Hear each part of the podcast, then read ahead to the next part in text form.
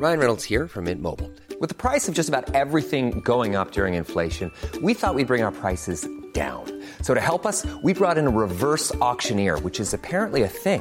Mint Mobile unlimited premium wireless. Ready to get 30, 30, bit to get 30, bit to get 20, 20, 20, bit to get 20, 20, bit to get 15, 15, 15, 15 just 15 bucks a month. So, Give it a try at mintmobile.com slash switch. $45 upfront for three months plus taxes and fees. Promo for new customers for limited time. Unlimited more than 40 gigabytes per month. Slows. Full terms at mintmobile.com.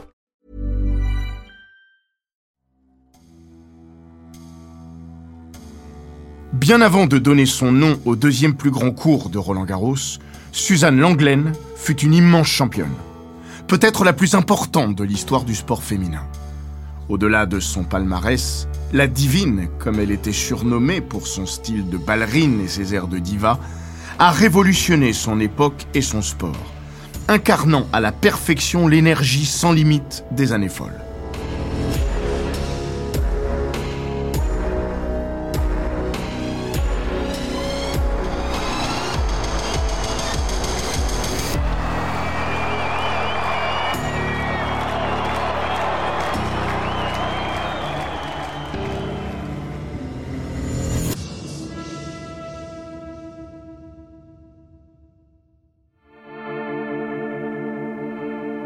Bienvenue dans Les Grands Récits, le podcast d'Eurosport qui vous plonge dans la folle histoire du sport, entre pages de légendes, souvenirs enfouis et histoires méconnues.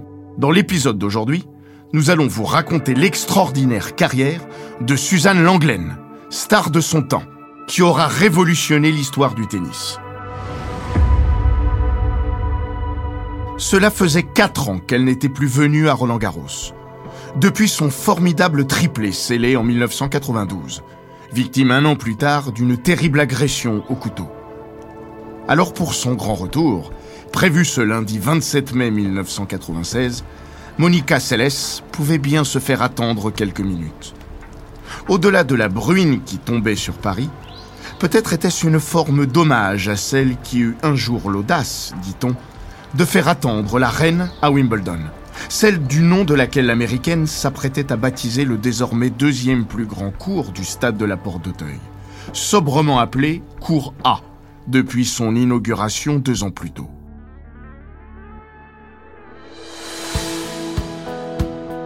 À partir de ce jour, sur les coups de 11h20, il devient officiellement le cours Suzanne Langlaine. Avec le président de la FFT, Christian Bim, à côté d'elle, la numéro 1 mondiale l'achète alors au micro. Cela représente énormément pour moi de baptiser ce cours du nom de Suzanne Langlaine. Elle était mon idole.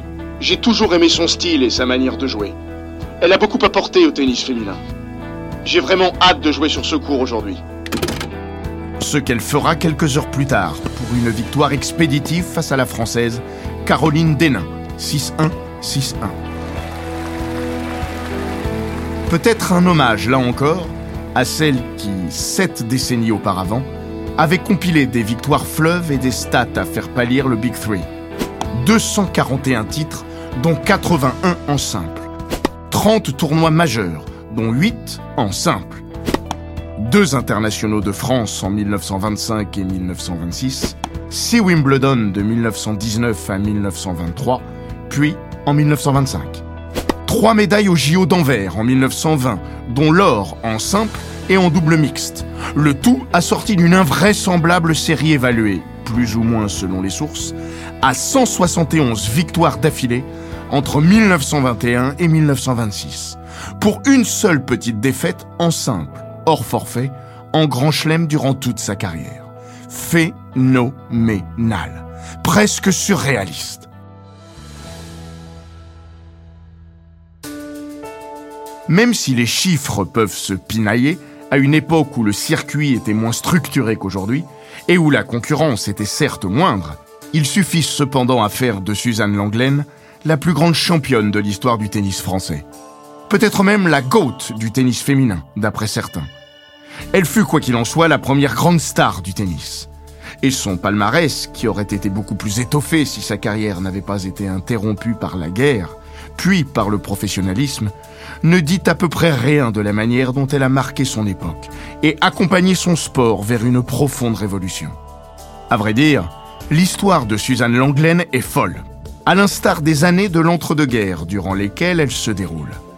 Elle se confond complètement avec son temps, qui correspond à un premier âge d'or pour le tennis en France, bien avant le boom des années 80. Elle recèle sa part de mystère aussi, à mi-chemin entre légende et réalité. Parce que l'on parle d'une époque où les images n'existaient quasiment pas, laissant la part belle à l'imaginaire.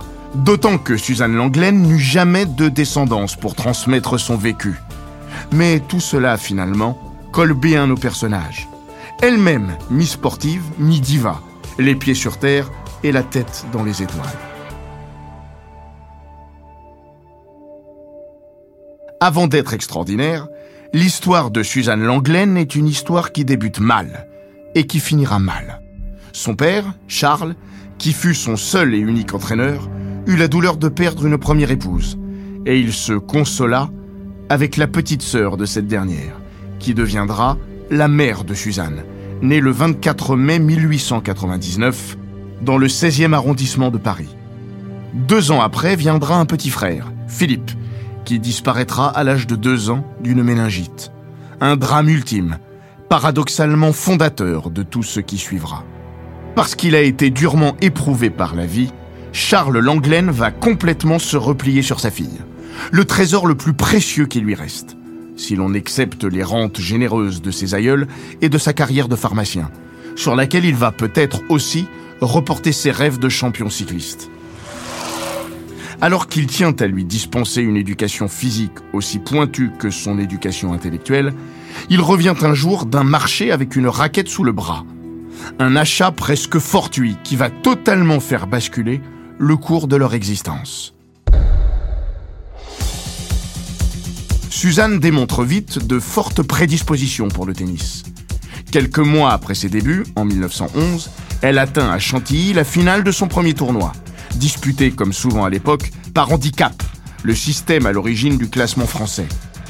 À 12 ans, elle est assimilée à plus 15-3, ce qui signifie que dans un set, elle part 3 jeux sur 6 avec 2 points d'avance sur une joueuse référence classée 0. Avec ce pécule d'avance, elle n'est battue qu'en finale par la très chevronnée Marguerite Brogdy devenue lors des JO de Stockholm en 1912 la première championne olympique française de l'histoire, toutes disciplines confondues. Suzanne a frappé les esprits. Son père, bien qu'autodidacte dans ce sport encore assez nouveau, prend alors en main son entraînement avec une obstination qui catalyse probablement ses tourments du passé.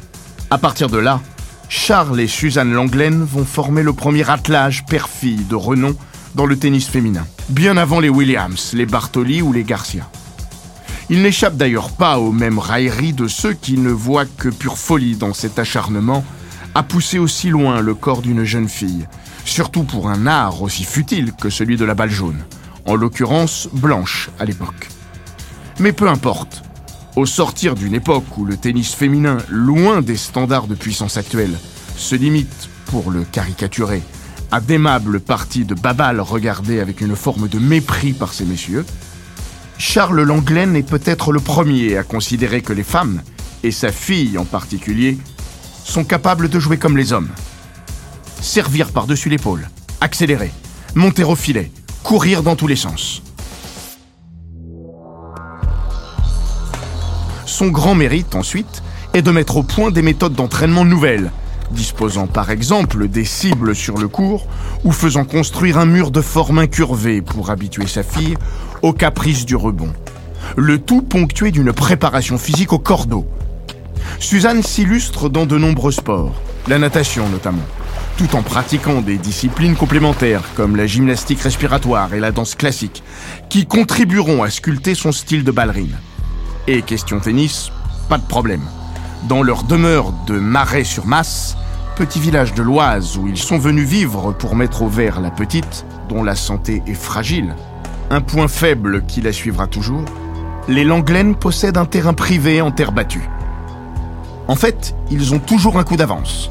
Lorsque surgit la guerre de 14-18, ils partent s'installer à Nice, à proximité du prestigieux Nice Lawn Tennis Club. Un club tellement associé à la légende de Suzanne Langlaine qu'il est situé dans une rue aujourd'hui éponyme. Là encore, un choix décisif. De Nice à Cannes, la Riviera méditerranéenne est alors l'Eldorado du tennis en France. Théâtre de nombreux tournois et fréquenté en masse par les plus grands champions, notamment le néo-zélandais Anthony Wilding, quadruple vainqueur de Wimbledon, qui prendra vite l'apprentie championne sous son aile, avant d'être tué au front durant la Grande Guerre.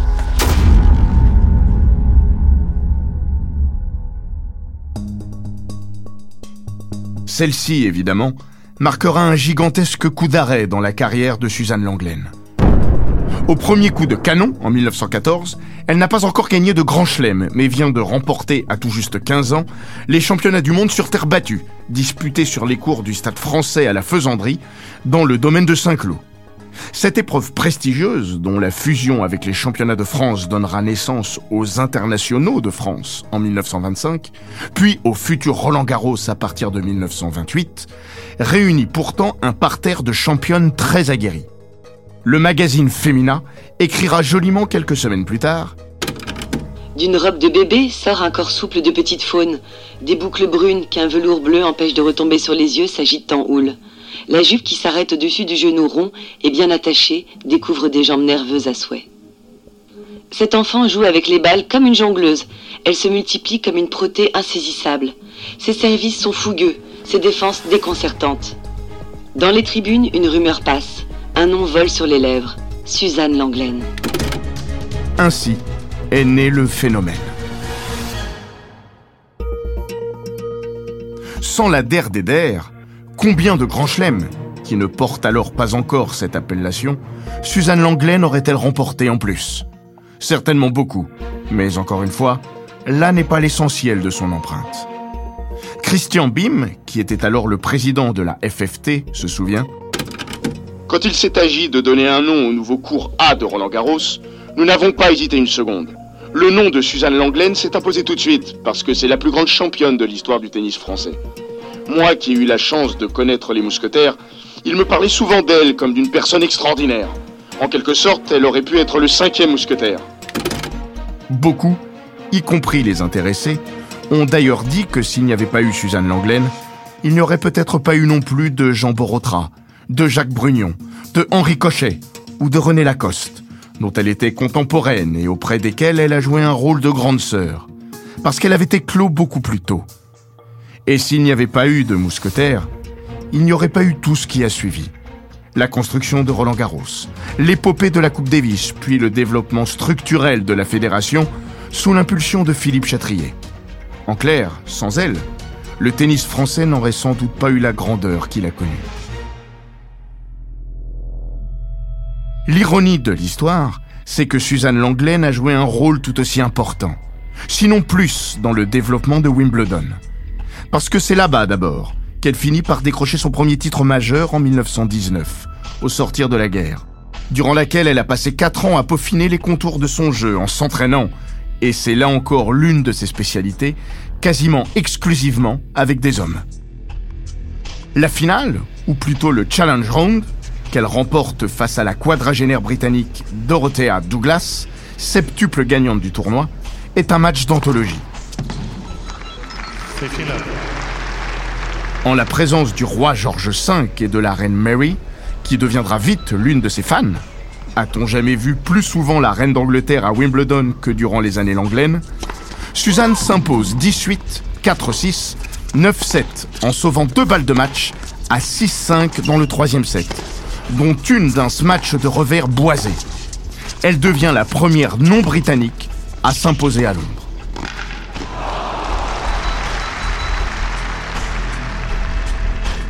Lors de ce deuxième match, la divine attire par ailleurs l'attention lorsqu'on la voit, au milieu et à la fin du deuxième set, se jeter sur une gourde en argent que lui lance son père depuis les tribunes.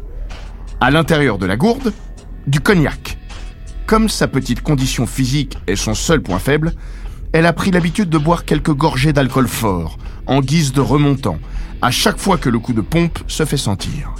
Voilà qui restera également épinglé à sa légende. Une légende d'un autre temps.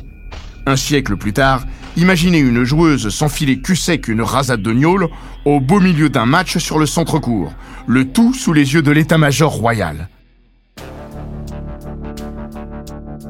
Si Suzanne Langlaine subjugue par son attitude décomplexée et son tennis à côté duquel le jeu de fond stéréotypé des Anglaises a l'air médiéval, pour reprendre une expression du Morning Post, que dire alors de ses tenues Franchement révolutionnaires, laissant entrevoir ses jambes et ses bras nus tout en dessinant l'esquisse d'un décolleté.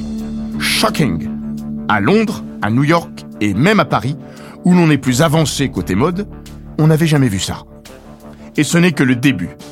À une époque où les joueuses sont encore engoncées dans des corsets étriqués, Suzanne Langlaine, avec ses jupettes plissées ou ses robes limite transparentes, va libérer la femme tout en imposant son style, en collaboration avec le couturier Jean Patou, qui lui dessine ses tenues. Elle importe la couleur sur les terrains, se distingue par ses bandeaux de tulle dans les cheveux et ses amulettes accrochées à ses effets, popularise le port du cardigan sans jamais omettre de se maquiller avant d'entrer en scène. En clair, elle donne de la vie au tennis et y rajoute la couche de théâtralité qui lui manquait.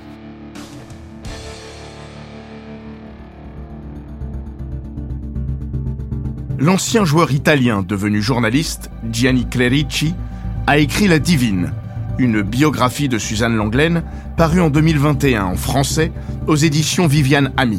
Il raconte En France, le succès de Suzanne fut le coup d'envoi d'une révolution qui acheva de balayer les dernières élégantes cariatides de l'île de Puteaux, du tennis bucolique avec ses pastourelles en capeline et corset, et ses gentilshommes guindés dans leurs manchettes empesées. Par ailleurs, le Figaro écrit au début de sa carrière. Mademoiselle Suzanne Langlaine est une merveilleuse évocation moderne de la beauté féminine de l'Antiquité. Elle joue à la perfection dans un style qui reste délicieusement féminin. Dans ses efforts, aucune de ces violences excessives et maladroites, par lesquelles trop de femmes éprises d'athlétisme masculinisent si fâcheusement leurs gestes. Suzanne Langlaine magnétise jusqu'aux esprits les plus machos, particulièrement en Angleterre, où sa façon de secouer les mœurs pudibondes exerce un véritable pouvoir de fascination lorsqu'elle revient défendre victorieusement sa couronne en 1920, étriant cette fois la même Dorothea Douglas, 6-3-6-0, Suzanne Langlaine est d'ores et déjà une immense star. Elle est désormais au sommet de son art. Et là, c'est spectaculaire, parfois violent pour ses adversaires.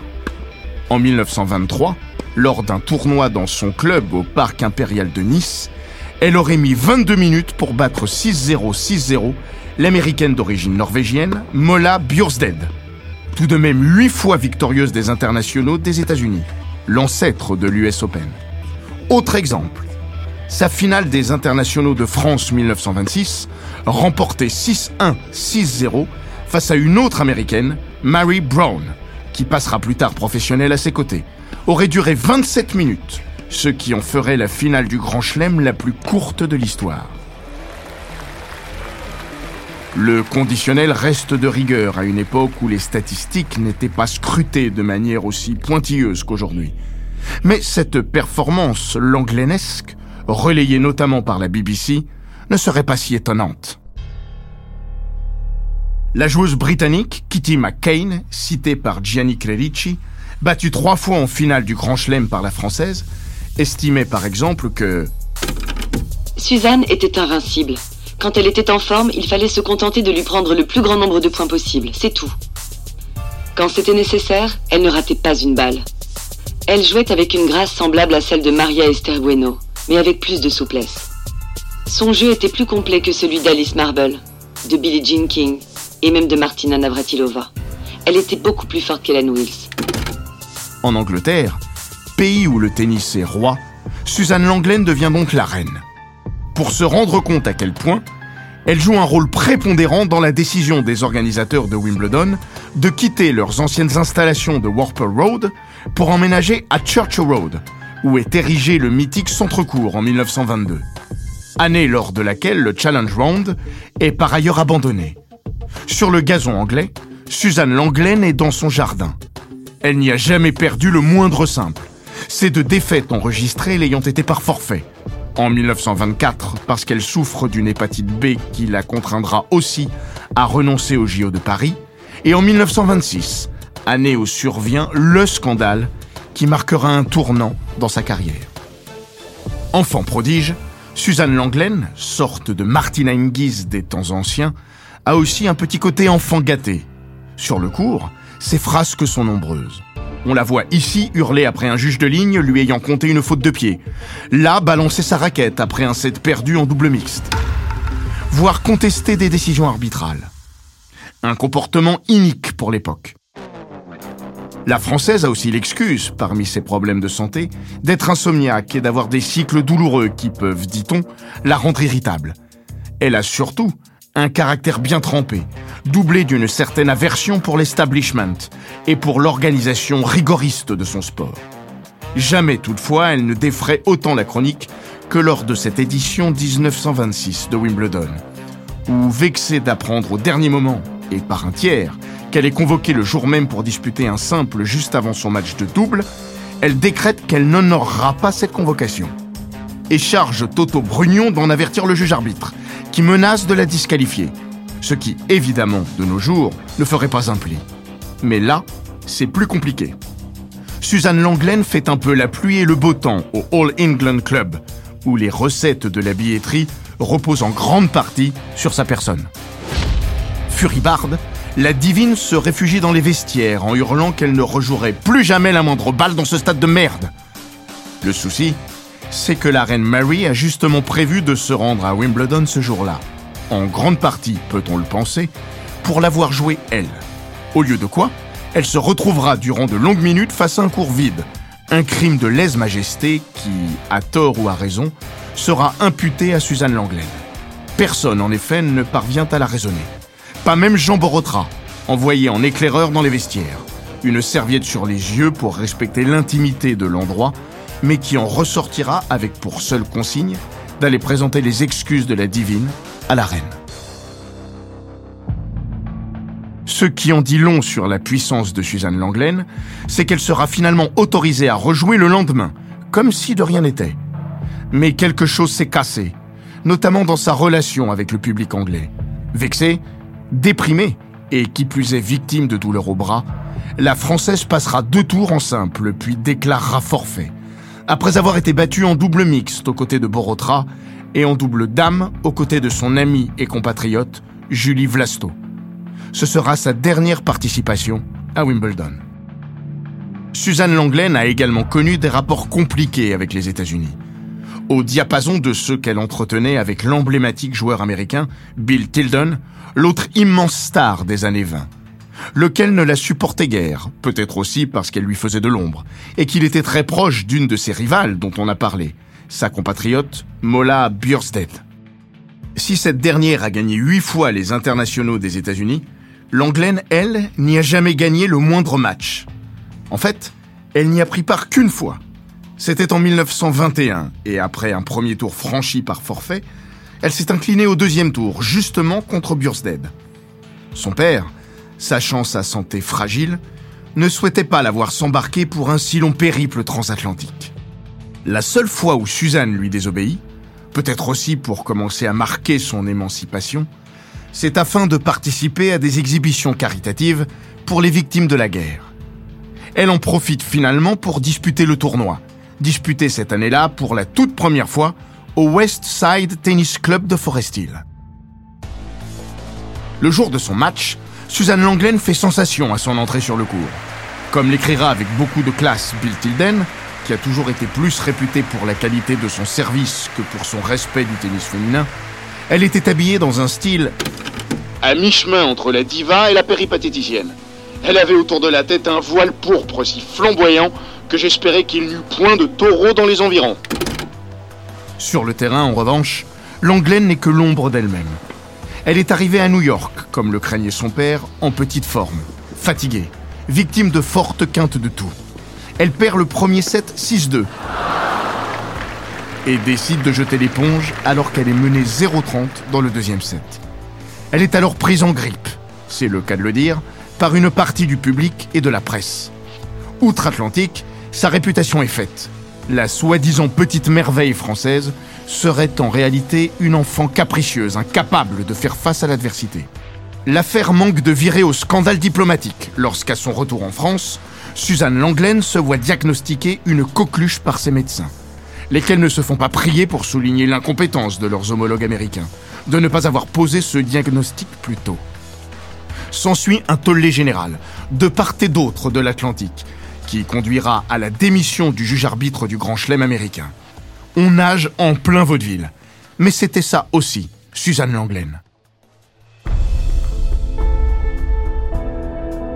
Quoi qu'il en soit, cet abandon face à Mola Burstedt, à Forest Hill, restera l'unique défaite en Grand Chelem en simple de la divine. Peut-être eût-il fallu, pour parfaire encore un peu plus sa légende sportive, qu'elle ait une rivale à sa hauteur. Ça n'a jamais été le cas. Au début de sa carrière, elle était juste trop forte. Ensuite, le sort s'en est mêlé pour tuer dans l'œuf une rivalité qui aurait pu faire exploser tous les compteurs. Au fond, le vrai rendez-vous manqué de Suzanne Langlaine avec les États-Unis, c'est elle. Helen Wills, 5 ans de moins.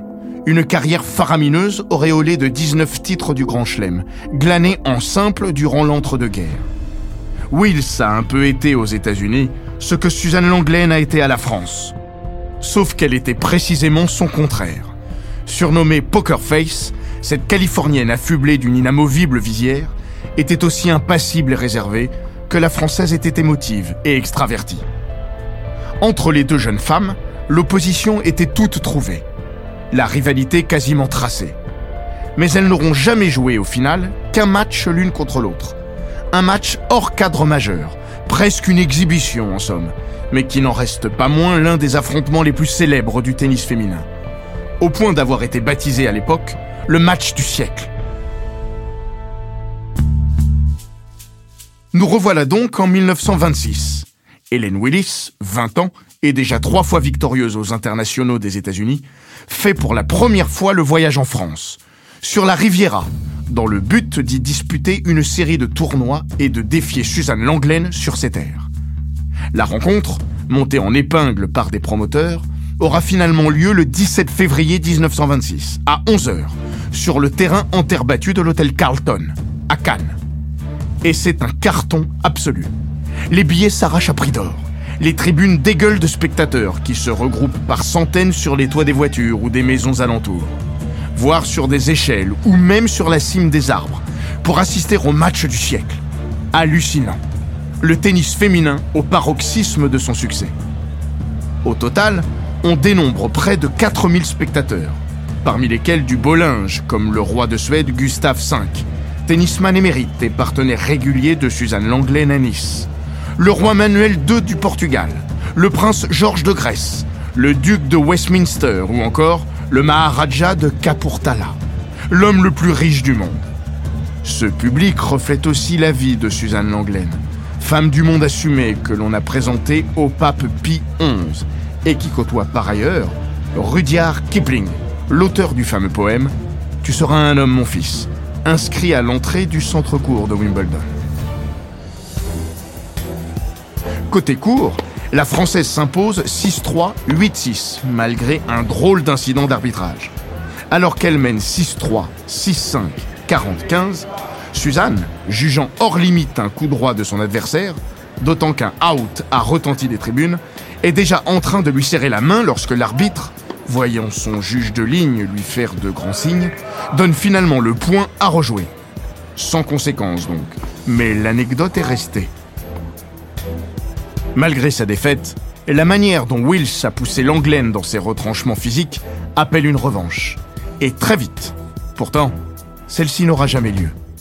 Durant les internationaux de France, Poker Face sera victime d'une crise d'appendicite qui l'obligera à écourter sa saison 1926. Et cette saison 1926, ce sera aussi la toute dernière de Suzanne Langlaine, dont la carrière va ensuite basculer dans une autre dimension. Dragué depuis un moment par un promoteur américain, Charles C. Pale, béotien des choses du tennis mais indubitablement doté de flair, Suzanne Langlaine finit par céder au chant des sirènes. Le 31 juillet 1926, Quelques mois après le match du siècle et quelques jours après son fameux coup de sang à Wimbledon, elle signe à Paris un contrat professionnel, le tout premier de l'histoire du tennis. Plus de 40 ans avant l'ère Open, c'est peu dire que la chose est mal vue. Plus développé dans des sports comme le baseball, le football, le cyclisme ou le golf, le professionnalisme est en revanche un gros mot pour les hautes instances du tennis, qui le combattent de façon acharnée. Bien sûr, les dessous de table sont déjà monnaie courante, mais Suzanne Langlaine est la première à véritablement franchir le Rubicon. Et il faut bien mesurer la force de caractère nécessaire pour le faire, encore plus en tant que femme. Lourde de conséquences, cette décision lui vaudra d'être radiée de la fédération et donc d'être définitivement privée de tournois du Grand Chelem. Mais Suzanne Langlaine l'assume pleinement. Elle se justifie. Pendant les 12 années où j'ai été championne, j'ai fait gagner des millions de francs au tennis et j'ai payé des milliers de francs pour être autorisée à jouer. Dois-je me lancer dans une autre carrière que celle pour laquelle les gens considèrent que j'ai du génie? Ou dois-je sourire à la perspective de rester pauvre et continuer à faire gagner des fortunes à d'autres Elle choisira une troisième voie. Une voie jusque-là interdite. Helen Wills, également approchée, choisira pour sa part de rester du bon côté. Suzanne Langlaine sera donc l'unique star de ce nouveau circuit pro. Pour lui donner la réplique, Charles Pyle signe finalement Mary Brown, celle-là même qui avait été étriée par Suzanne en finale des internationaux de France 1926, et embarque aussi quatre hommes, les Américains Vinnie Richards, Howard Kinsey et Harvey Snodgrass, ainsi qu'un autre Français, Paul Ferret. Ensuite, toute cette mauvaise troupe se met en route. D'octobre 1926 à janvier 1927, elle effectue une longue tournée qui la conduit dans 43 villes des États-Unis et du Canada, avec même un crochet à Cuba, dans une grande aventure à mi-chemin entre le cirque et l'opéra, pour reprendre une expression narquoise du Boston Globe. Il n'empêche que la toute première date, le samedi 9 octobre 1926, attire plus de 13 000 spectateurs au Madison Square Garden de New York. Suzanne Langlaine y livre une prestation éblouissante et s'impose 6-1, 6-1 face à une Mary Brown qui lui est nettement inférieure. L'absence totale de suspense sera d'ailleurs la principale faiblesse de ce circuit, qui va progressivement s'essouffler et ne sera pas reconduit. Mais Suzanne Langlaine n'aura pas tout perdu dans son périple. D'abord, elle a gagné beaucoup d'argent. On évoque un contrat à 50 000 dollars, bonifié par une prime de résultat de 25 000 dollars. Ensuite, elle s'est réconciliée avec le public américain. Enfin, elle est revenue avec un fiancé, le fils de Lucky Baldwin, l'un des pionniers de la rue Everlore en Californie. Un bon parti, à ceci près que ce playboy flambeur est déjà marié. Pour couvrir cette relation transgressive, il joue les impresarios de sa compagne lors d'une tournée professionnelle que cette dernière tente de relancer en 1927, en Angleterre, accompagnée notamment de l'allemande Dorothea Coring. Mais ce sera un fiasco. Suzanne Langlaine va alors arrêter les frais et ranger ses raquettes.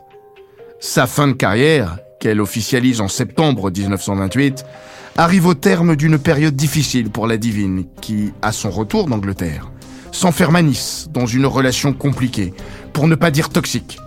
Baldwin, semble-t-il, n'est pas le prince charmant escompté. Volontairement ou pas, il la précipite dans une hygiène de vie douteuse et contribue à l'éloigner peu à peu du tennis. Pour Suzanne Langlaine, ce sera un échec sentimental à rajouter à sa collection. On lui a connu de nombreuses relations, notamment avec l'ancien joueur français Pierre Albaran, plus réputé pour ses talents au bridge, ou l'italien Placido Gaslini. On lui a prêté un flirt avec Jean Borotra, une demande en mariage du champion australien Gérald Patterson, et même une relation homosexuelle avec sa partenaire de double, Julie Vlasto. Quant à son amitié avec le célèbre navigateur Alain Gerbeau, ancien joueur de première série, elle a également pu faire jaser. Mais toutes ces relations ont plus ou moins fini par faire long feu, en imaginant qu'elles aient toutes vraiment existé. À vrai dire, difficile de savoir le vrai du faux. Suzanne Langlaine est surtout une femme très entourée, notamment des hommes dont elle préfère la compagnie. À partir de là, elle est l'objet facile de tous les ragots. Femme d'esprit, cultivée et lettrée, elle a écrit un roman et trois ouvrages pédagogiques sur le tennis. Elle aime être au centre de l'attention et papillonner autour des mondanités. Peut-être est-ce aussi une manière d'échapper à l'enfance ascétique que lui a fait vivre son père. Mais lorsque celui-ci meurt en 1929, elle se retrouve soudainement face à un vide immense. Sa notoriété lui ouvre de multiples reconversions possibles. Elle travaille ainsi brièvement dans la mode et se lance même au cinéma, faisant une apparition dans Le Petit Parigot, une série de six films français tournés en 1926, et dans Things Are Looking Up, un film anglais sorti en 1935. Mais elle revient finalement à ses premières amours par le biais de l'enseignement. En 1936, elle fonde au tennis Mirabeau, près de Roland Garros, une école de tennis qui rencontre un grand succès et reçoit l'agrément fédéral. C'est en quelque sorte l'ancêtre de l'actuel Centre national d'entraînement. Ça aussi, on le doit à Suzanne Langlaine. Pour les besoins de sa promotion, la divine tourne des clips vidéo dans lesquels on la voit décomposer sa gestuelle en forçant exagérément le trait, du moins par rapport à ses matchs où l'on peut imaginer qu'elle sacrifiait tout de même un peu moins l'efficacité à l'esthétique. Ces images contribueront largement à graver dans le marbre sa légende de ballerine, car ce sont les plus belles que l'on a d'elle, et ce sont aussi les dernières. En effet, sa santé fragile ne va pas tarder à la rattraper, et cette fois, définitivement. En juin 1938, on apprend qu'elle est atteinte d'une leucémie. Trois semaines plus tard, elle ne sera plus de ce monde. Suzanne Langlaine, qui est inhumée au cimetière de Saint-Ouen, s'est éteinte le 4 juillet 1938, à l'âge de 39 ans. Pareil à une étoile filante, son passage sur Terre aura été aussi fugace que scintillant. Mais on ne risque pas de l'oublier, surtout en France où d'innombrables rues et complexes sportifs portent son nom. À commencer donc par le deuxième cours le plus important de Roland Garros, où paradoxalement, Suzanne Langlaine n'aura jamais joué de sa vie, puisque le stade a été construit l'année de sa retraite, en 1928. À défaut, elle aura été la première à donner son nom à un terrain de la Porte d'Auteuil, celui de Philippe Chatrier ayant été attribué au Central cinq ans plus tard, en 2001. Certains ont pu dire que c'est elle qui, peut-être, aurait mérité le Central. Mais au fond, le cours Suzanne Langlaine est un cours à son image, gracieux et chaleureux, à la fois proche du peuple et du tout Paris, un brin suranné tout en étant à la pointe de son temps, puisqu'il bénéficiera d'un toit en 2024 pour les JO de Paris. On notera aussi que ce cours a aujourd'hui pile l'âge, 28 ans, auquel elle a disputé ses derniers matchs. Un siècle plus tard, chaque point joué dessus contribue encore un peu plus à la rendre immortelle.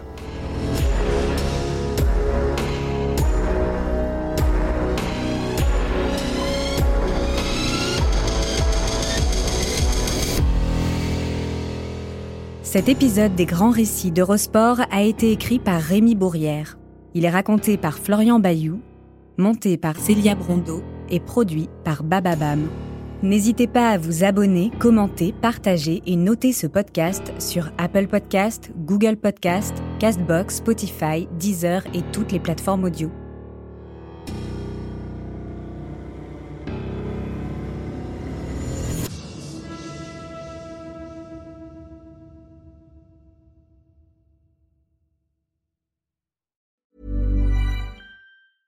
When it comes to your finances, you think you've done it all. You've saved, you've researched, and you've invested all that you can.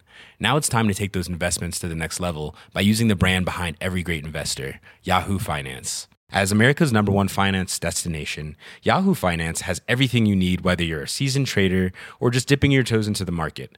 Join the millions of investors who trust Yahoo Finance to guide them on their financial journey. For comprehensive financial news and analysis, visit yahoofinance.com the number one financial destination, yahoofinance.com.